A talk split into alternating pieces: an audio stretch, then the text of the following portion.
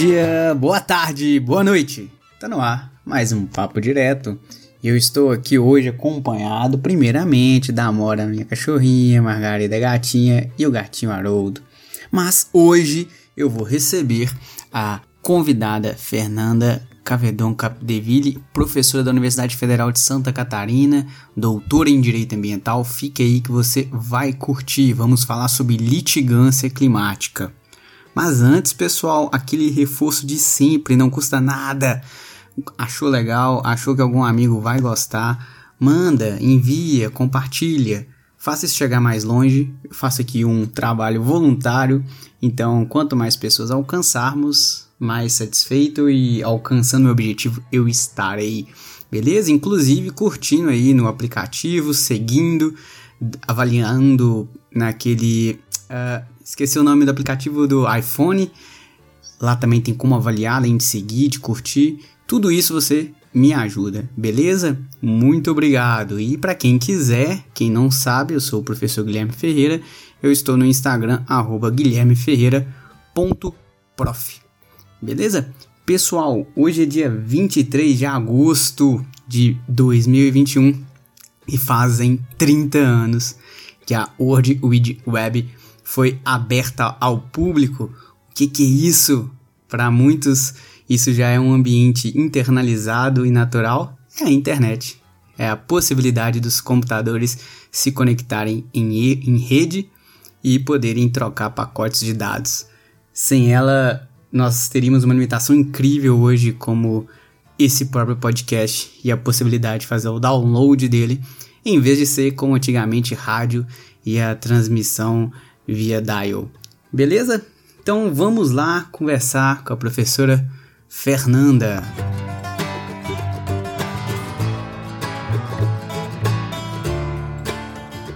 Então, pessoal, eu estou aqui hoje com a professora Fernanda Cavedon Capeville, Estamos nessa divulgação do primeiro Congresso Internacional de Direito Ecológico e Climático da América Latina. Já conversamos no último episódio com o professor José Rubens Morato Leite. E vou reforçar a todos vocês: do dia 16 a 19 de novembro, nós teremos este congresso com diversos temas importantes ligados ao direito ambiental, ecologia, geografia, georreferenciamento, litigância climática, inclusive é justamente nesse ponto que eu trouxe aqui a professora Fernanda, que é uma professora com um PhD no, vou, vou dizer, vou traduzir, né, no direito ambiental, relativo justamente às questões da sociedade de risco.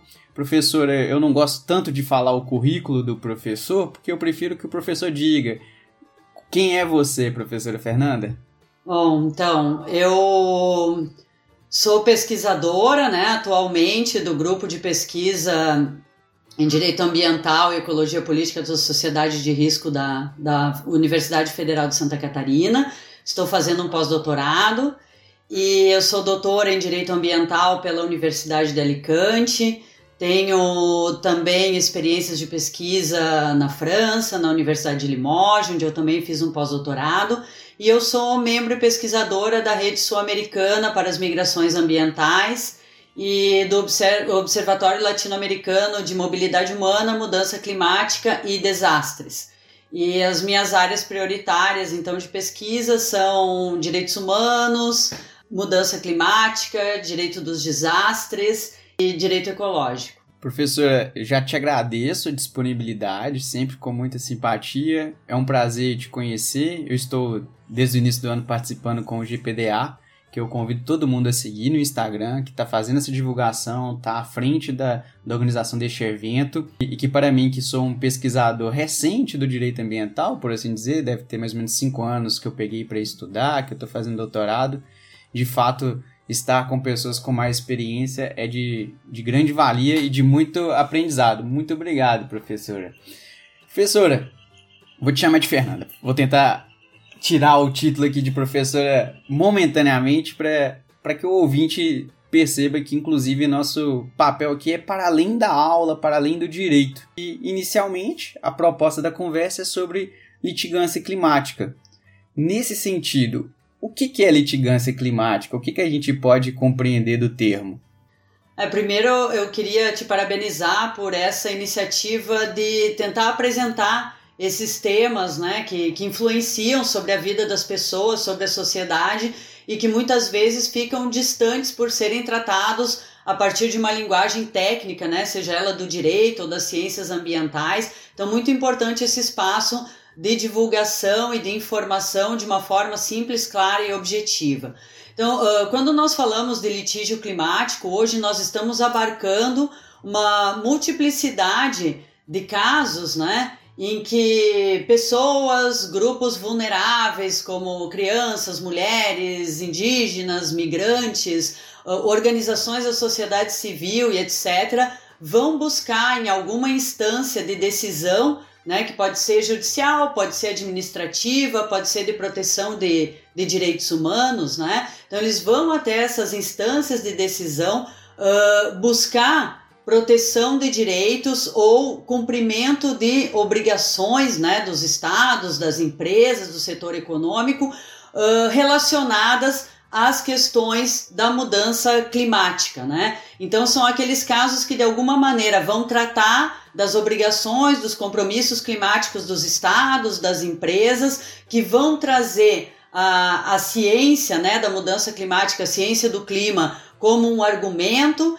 e que vão trazer, em, em muitos casos também, essa abordagem dos direitos, né? seja dos direitos humanos e, e, mais especificamente no nosso caso aqui da América do Sul, da América Latina, também os direitos da natureza. Então é quando nós vamos buscar em algum espaço de decisão realização de justiça climática, né? E, e que os compromissos, as obrigações que são assumidas pelos estados no nível internacional, na agenda climática né, internacional, uh, possam ser respeitados ou buscar também maior ambição né, dos estados com relação a esses compromissos, porque muitas vezes aqui, aquilo que eles se propõem a fazer não é suficiente diante da urgência né, da questão e, e, dos impactos e violações de direitos que as pessoas já estão sofrendo no seu dia a dia, principalmente aqueles que estão na linha de frente né, da, da mudança climática, como os, os refugiados climáticos, uh, os povos indígenas que estão uh, perdendo seus modos de vida, né, que são fortemente vinculados aí à situação né, do meio ambiente, aos recursos ambientais. Certo. E essa, a, a pergunta, eu acho que ela já foi muito bem respondida. Eu mando aqui até um, um beijo para minha prima Janaína, que ela fez a pergunta justamente quando eu comentei ontem. Mas o que, que é litigância? E nós do direito, parece que a gente já parte do pressuposto que o litígio da nossa vida e, e que o direito está ali sempre presente com, com essa perspectiva. E parece que, pela sua explicação, que é justamente buscarmos a efetivação de direitos em instâncias que estão institucionalizadas. Eu não sei se é um vício meu, mas parece que a função do judiciário ou até das organizações internacionais que por vezes também vão julgar os comportamentos dos estados é muito importante. Eu tô com uma visão é, viciada, é para além disso, e se for nisso, como que os julgadores têm visto esses temas da litigância climática? Já que eu acho que às vezes nós temos um judiciário bem conservador. É, é, importante porque a estratégia né, do litígio climático ela vai permitir uh, que distintos atores né, eles acabem influenciando desde a base, né, desde baixo, desde a sociedade, as políticas e normas climáticas uh, ou outras políticas ambientais, de desenvolvimento, energéticas, etc., que vão se conectar né, com a questão climática. Então, esses casos estratégicos, né, além da, da força simbólica que eles têm em termos de empoderamento uh, dos grupos vulneráveis, de visibilidade dos que estão né, na linha de frente da crise climática, eles, eles também têm o potencial de mudar uh, normas, né, regulamentações, políticas, acelerar a progressividade na implementação de direitos ambientais, de direitos humanos, né? E também as ações dos estados em matéria de mitigação, de adaptação. Então, de alguma forma, né, é o poder que as pessoas têm de influenciar a governança internacional do clima.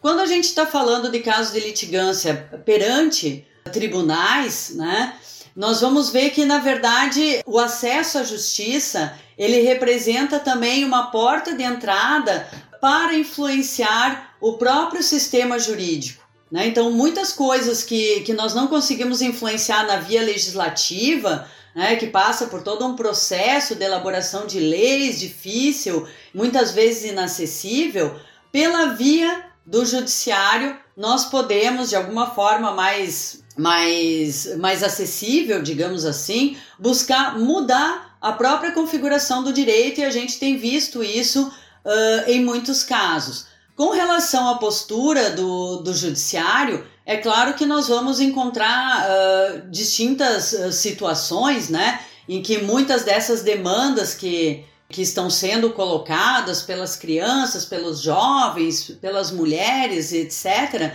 uh, acabam esbarrando em meras questões processuais. Né? Então, isso acontece principalmente no norte global, né? o apego a, aos aspectos formais né, do direito, do processo, para muitas vezes uh, negar a continuidade desse tipo de, de iniciativa e de ação. Então, o mérito, né, o que seria o, o objeto né, do litígio, acaba não sendo discutido. Mas em muitos outros casos, nós vemos uma, uma atuação engajada né, do, dos, dos juízes, dos tribunais, principalmente no sul global, onde já existe uma, uma, uma tradição né, inovadora, uma jurisprudência inovadora, principalmente em matéria ambiental. E aí, já trazendo, contextualizando né, aqui para a América Latina, nós temos um importante trabalho né, uh, dos juízes e dos tribunais no, no, no, processo de ecologização do direito, né, trazendo novos argumentos ecocêntricos e reconhecendo direitos à natureza. Né? Então, tudo isso acaba também sendo uh, influenciando né, uh, o litígio climático, essa predisposição em aceitar temas novos, em ir além né, da, da interpretação clássica do direito, para que haja uma adequação do direito ao seu tempo. Né? Então é, é, é, é, o que se diz, né? O judiciário ele precisa estar apto a aplicar o direito de novas formas, né? A partir do, do, do contexto atual de crise ecológica uh, e de crise climática. E é por isso que, que também entendemos que, por exemplo, os direitos humanos, né, assim como outros instrumentos jurídicos, né, são instrumentos vivos, né, que vão se adaptando às condições de vida atuais. Então, não, não, não há um conceito estanque ou uma interpretação estanque, né? O direito também está num processo evolutivo e isso passa muito pela mão dos juízes e dos tribunais, já que alterações legislativas são bem mais complexas e lentas, né? Então, uh, não quer dizer que precisemos de novas normas, mas de, uh, de novas maneiras de interpretar ou de ver essas normas, ou vê-las com novas lentes como por exemplo a lente, né, da perspectiva ecocêntrica, né, de reconhecer outros sujeitos, de integrar no círculo de proteção da justiça e do direito outros sujeitos, né, não humanos, a própria natureza, e também olhar para o direito com as lentes da justiça climática e daquilo que é a urgência, né, e a gravidade do momento que nós vivemos de emergência climática exige uma postura diferenciada também do judiciário. Perfeito, assim, e, e eu fiz algumas anotações prévias, já pensando o que, que a gente poderia conversar.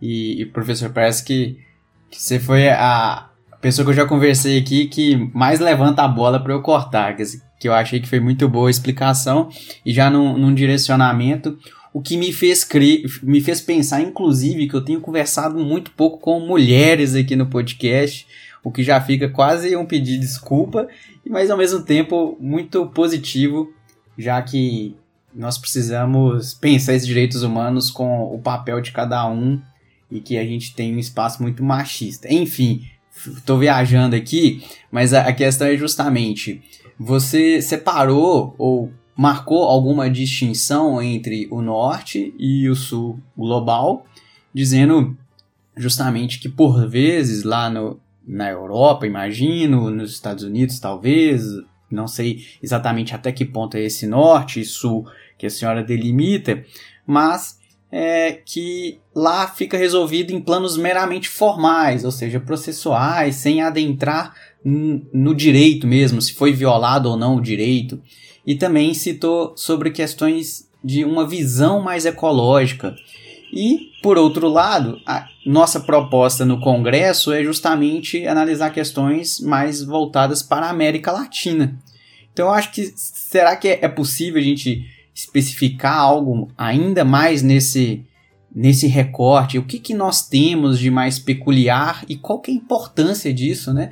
Porque, para mim, parece que nós temos avanços em termos de um debate em que o direito ambiental preocupa de fato com a natureza, com a ecologia, ou foge um pouco, pelo menos um pouco, da visão antropocêntrica que só o homem é o objeto do direito e do direito ambiental. Como que a gente pode ver isso nesse contexto? É bem interessante porque a partir de 2019 houve como que um despertar, né, das pessoas que, que pesquisam, estudam o fenômeno da litigância climática com relação ao que estava se passando no sul global. Antes uh, se, se concentrava predominantemente né, naqueles países onde havia uma maior incidência, né, Estados Unidos, Europa, e de repente se começa a ver, poxa, tem um movimento diferenciado acontecendo nos países do sul global. Isso começa com o caso Ashgar Legari contra Paquistão, né, que é o caso de um agricultor que vai pedir que o governo implemente né, a sua política de mudança climática, porque ele está sentindo na própria pele, na sua atividade econômica, né, na sua vida, como seus direitos estão sendo ameaçados e violados em razão da crise climática. Então aquele foi como que um despertar de que alguma coisa diferenciada estava acontecendo no sul global. Então hoje a gente tem que pensar né, a litigância climática e estudá-la de forma, de forma contextualizada, né? Uh, de acordo com a, as características, as especificidades, não só jurídicas, mas socioambientais, que são diferentes, né? Então, a, a, assim, de maneira geral, o que nós podemos dizer, né, desse enfoque diferenciado uh, do sul global? Primeiro que há um, uma predominância, né, uh, no, no argumento dos direitos humanos e dos direitos ambientais que são reconhecidos nas constituições da maioria desses países, né? Então a gente vai ver que os direitos humanos e principalmente o direito ao meio ambiente, eles vão aparecer como, como um dos, dos argumentos principais e até evoluindo um pouco mais para a alegação do direito a um clima seguro, né? Que seria um desdobramento do direito ao meio ambiente que está muito presente uh, nos casos de litigância.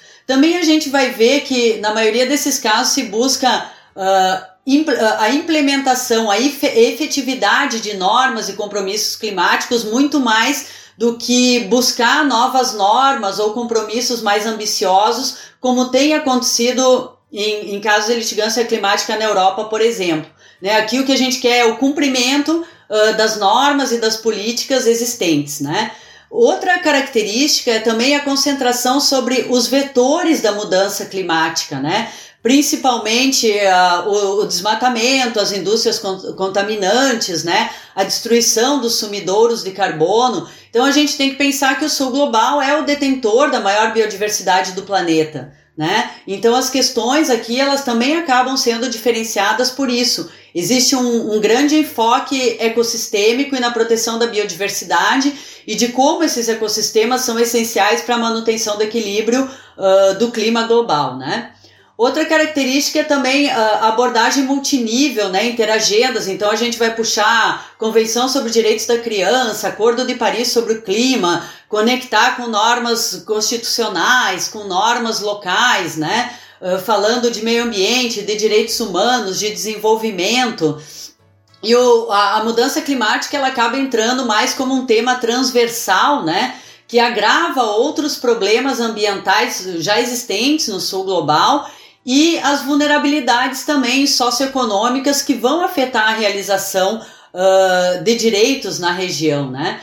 Muitas vezes também é uma estratégia se servir de temas mais visíveis e menos controvertidos, né? Porque em, em certos contextos, né, de, de, de, de fortes vulnerabilidades socioeconômicas, ambientais, muitas vezes é difícil inserir ou dar projeção para o tema climático. Então, a questão climática ela acaba sendo puxada por outras mais prementes, né, como violação de direitos, a questão da saúde, uh, a questão né, da, da, do desmatamento, das queimadas, etc., que estão mais na ordem do dia. Né?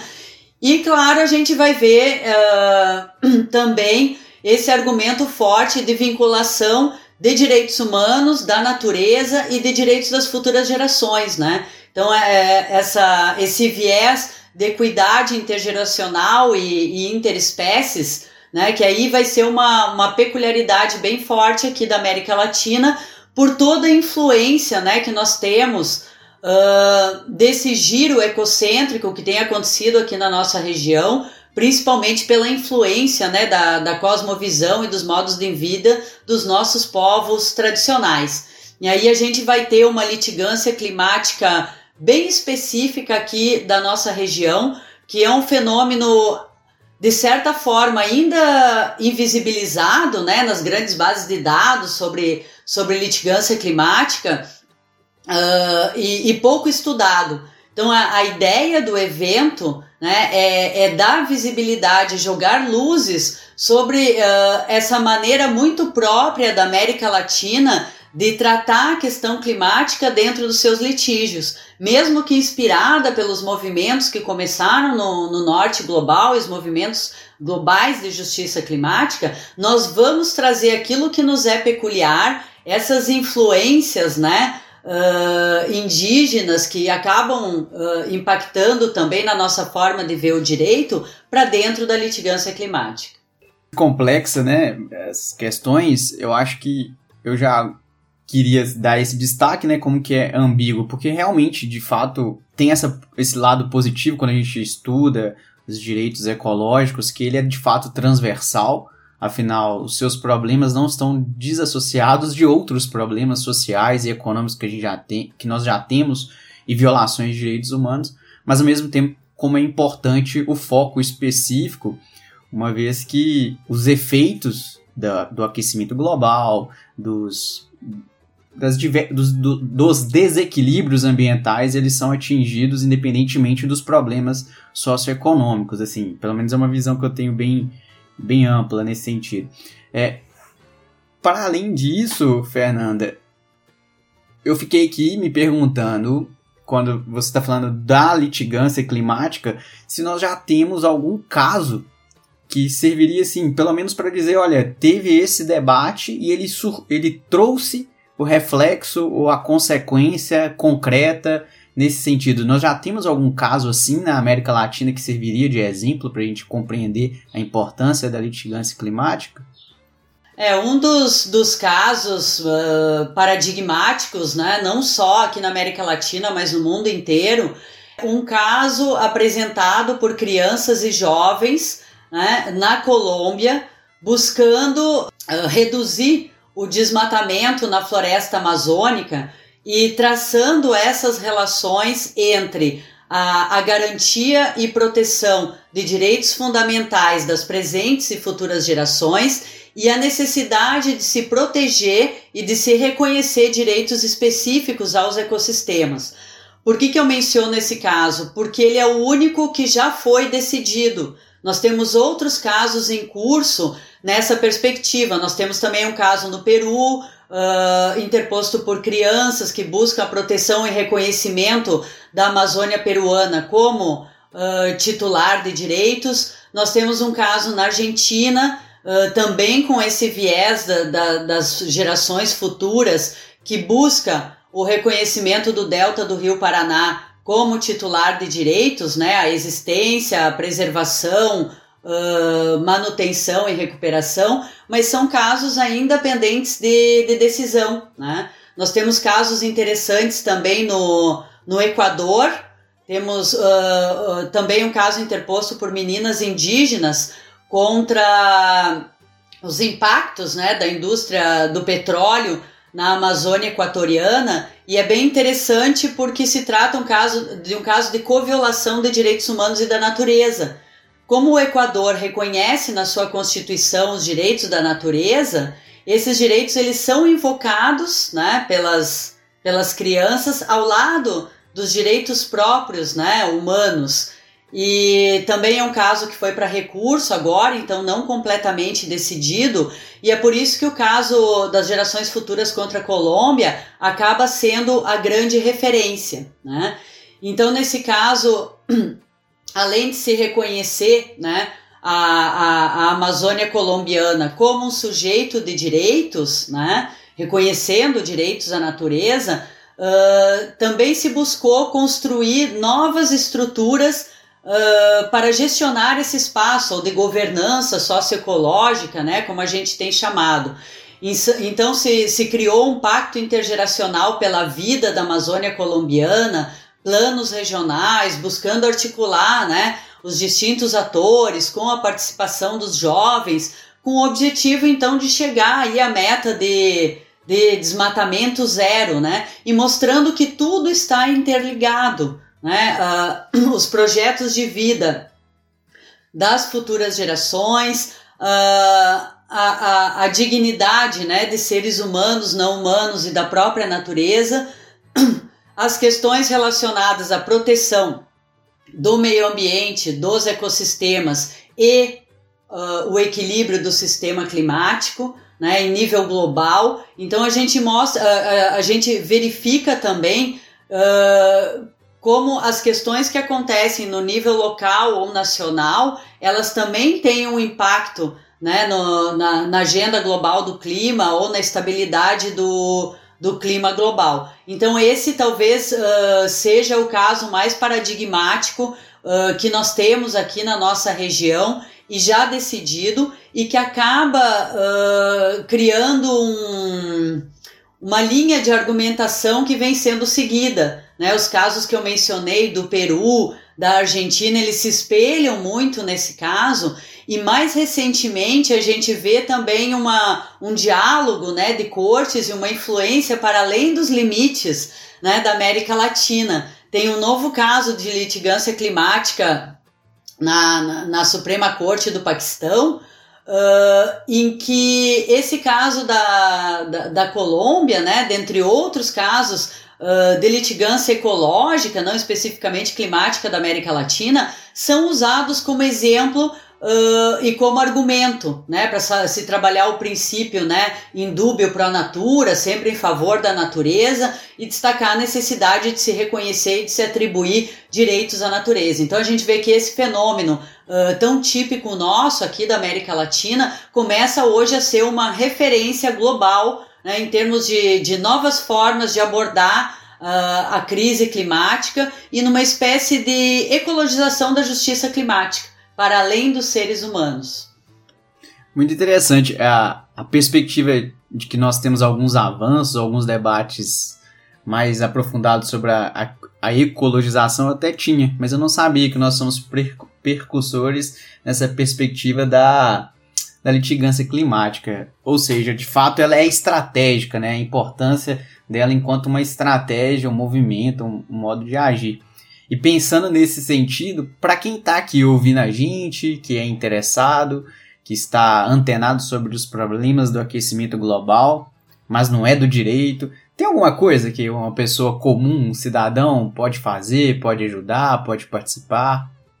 Com certeza, né? Esse é um, é um movimento de todos nós, né? Porque é o, é, é o nosso futuro, é o futuro dos nossos filhos, é, é o futuro do planeta que está em jogo, né? Então não é uma discussão, ah, só dos cientistas ou só dos juristas para buscar aí soluções jurídicas, né, para crise, crise climática. Não, essa é uma essa é uma batalha de todos nós. Então, o, o cidadão, né, na sua vida, no seu dia a dia, primeiro, né, buscar se informar, buscar as informações científicas corretas, né? A gente sabe que a gente está uh, vivendo um, momento bastante difícil em termos de contra-informação, de fake news e de descrédito da ciência, né? E dos pesquisadores. Então esse é o primeiro passo, né? Uh, em, em caso de dúvida, buscar boas fontes de informação, conversar com pessoas informadas.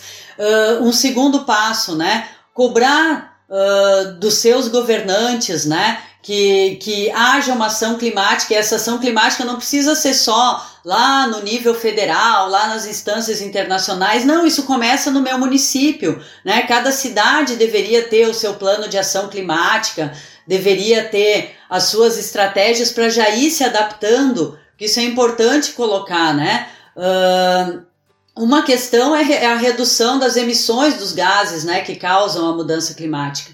Mas tem alguns uh, efeitos né, negativos dessa alteração do clima que nós já não podemos evitar e às quais nós temos que nos adaptar.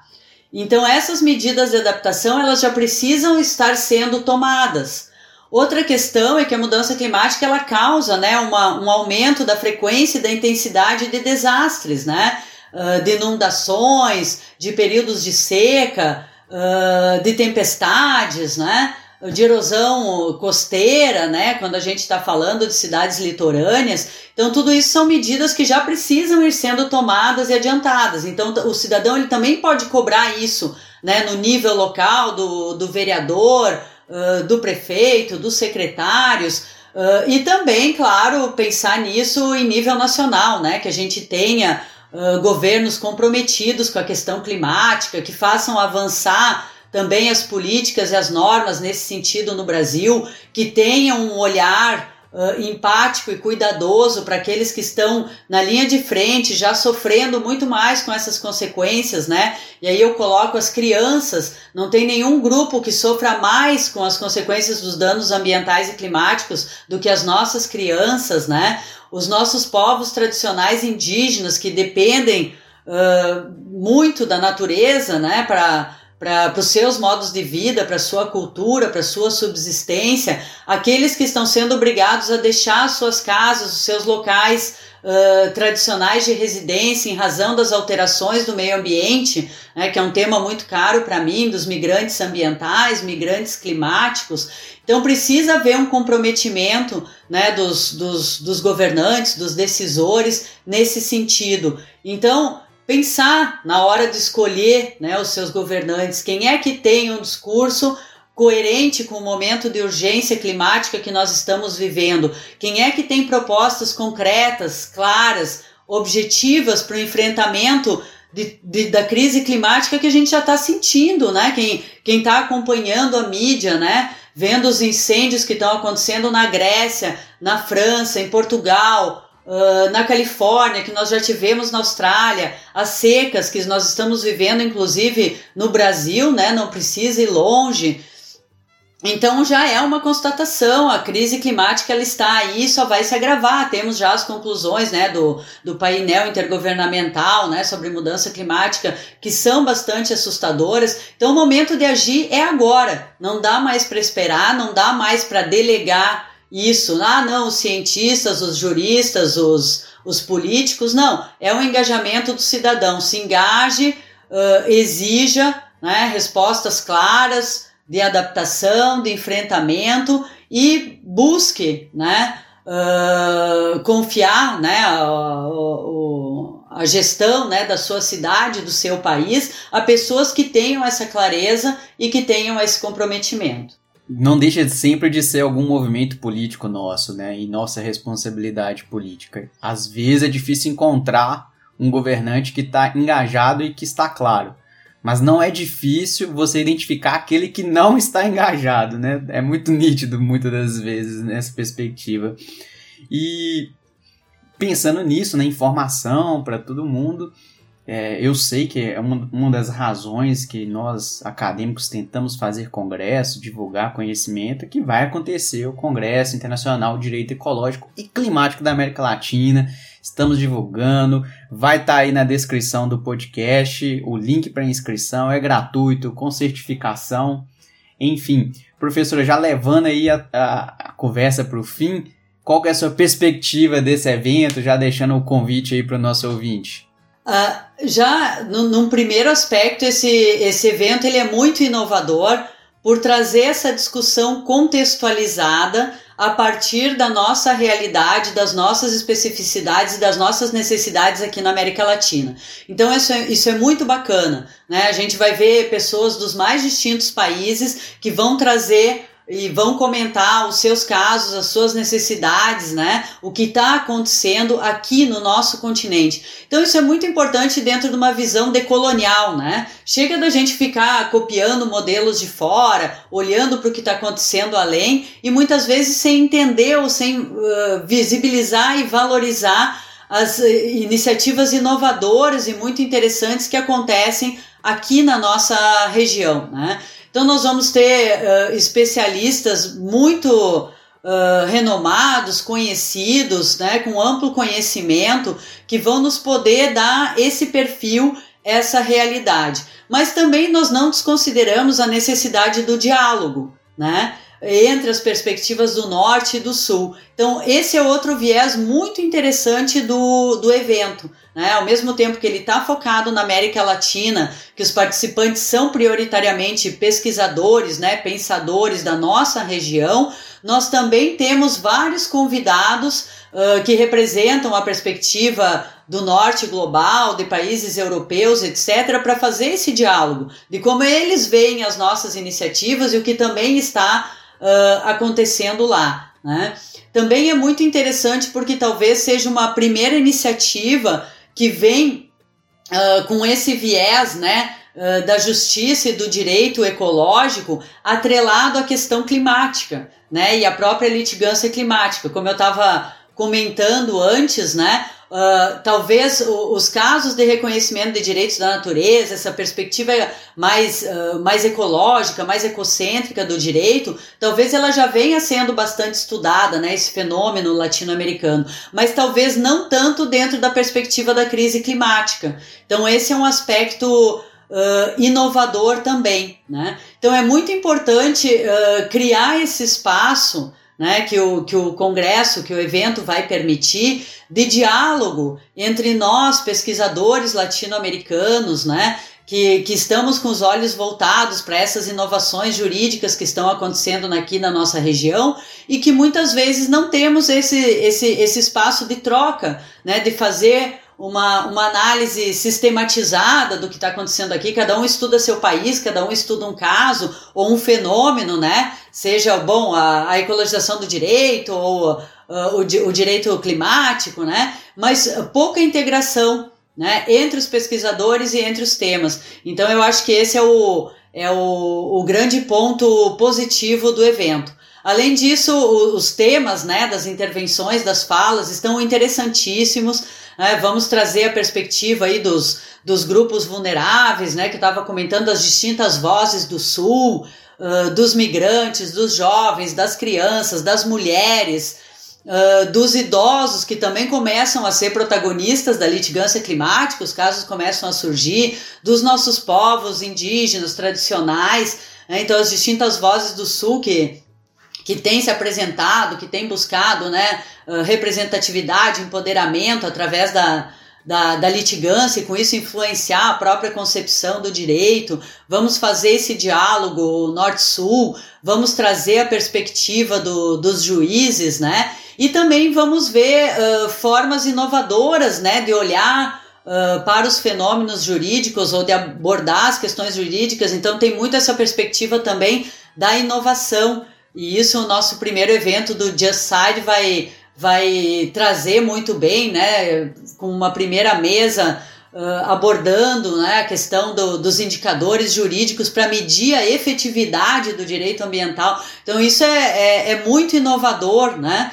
Porque uma coisa é nós termos as normas e outra coisa é que essas normas uh, possam ter um impacto real né, na, na, promoção da sustentabilidade, da proteção ambiental e, e, dos direitos ambientais. Vamos trazer a perspectiva de integrar né, direito, geografia, geoinformação, novas estratégias, então, né, de analisar as questões uh, jurídicas e depois também se concentrar nessas inovações em termos de litigância que acontece na nossa região. Então, tem muitas perspectivas inovadoras e que vão culminar né, com o lançamento da Rede Latino-Americana de Pesquisa em Justiça Climática e ecológica, né? Justamente para reunir todos esses parceiros latino-americanos e a partir daqui pensarmos em conjunto, né? Criarmos um caminho comum, uma estratégia comum para valorizar o que está acontecendo aqui na nossa região com esse olhar contextualizado e decolonizado.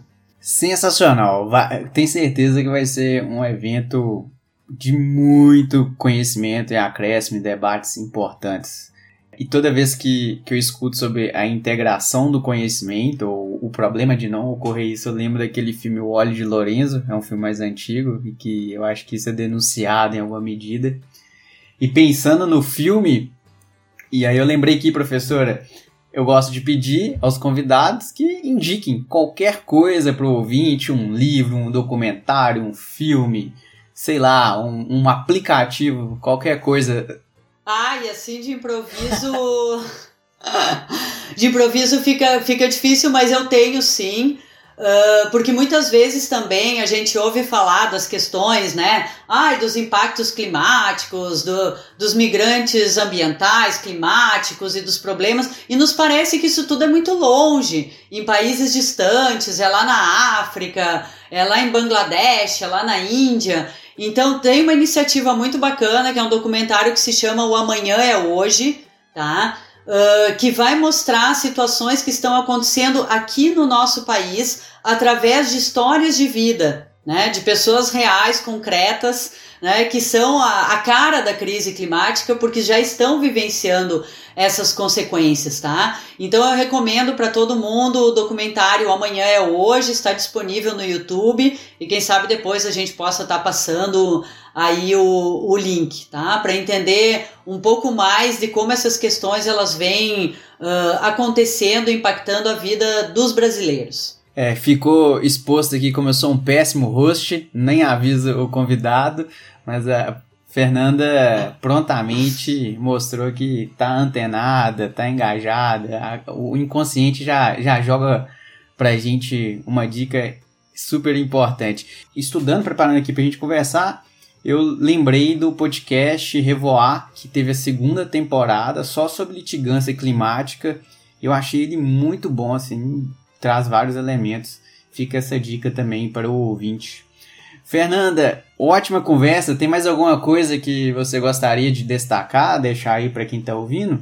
É, eu acho que o importante é convidar todos, né, para participar dos nossos eventos mesmo aqueles que não são da área jurídica, né? As discussões, os temas vão ser uh, bem abertos existe esse cuidado hoje também de que a, a, as questões que envolvem o direito saiam, né? do mundo acadêmico e do mundo jurídico, porque isso diz respeito a todos nós. São os nossos direitos, são as nossas prerrogativas, né? que estão em jogo e que estão sendo discutidas. Então, isso é muito importante em termos de, de cidadania socioambiental, né, o, o, o conhecimento e a clareza com relação aos nossos direitos e as ameaças aos nossos direitos e como podemos agir e o que podemos fazer. Então fica esse convite aberto a todos aqueles que têm interesse né, por temas relacionados à ecologia, meio ambiente, questão climática, uh, e também as perspectivas da América Latina. São todos bem-vindos.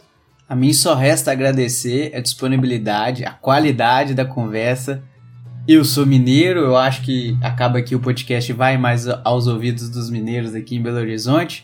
E para, vou dizer em nome de todo mundo, é muito gostoso ouvir um sotaque diferente de uma mulher do sul falando sobre um tema que nos é muito caro. Muito obrigado, Fernanda. Vou reforçar todo mundo que está nos ouvindo.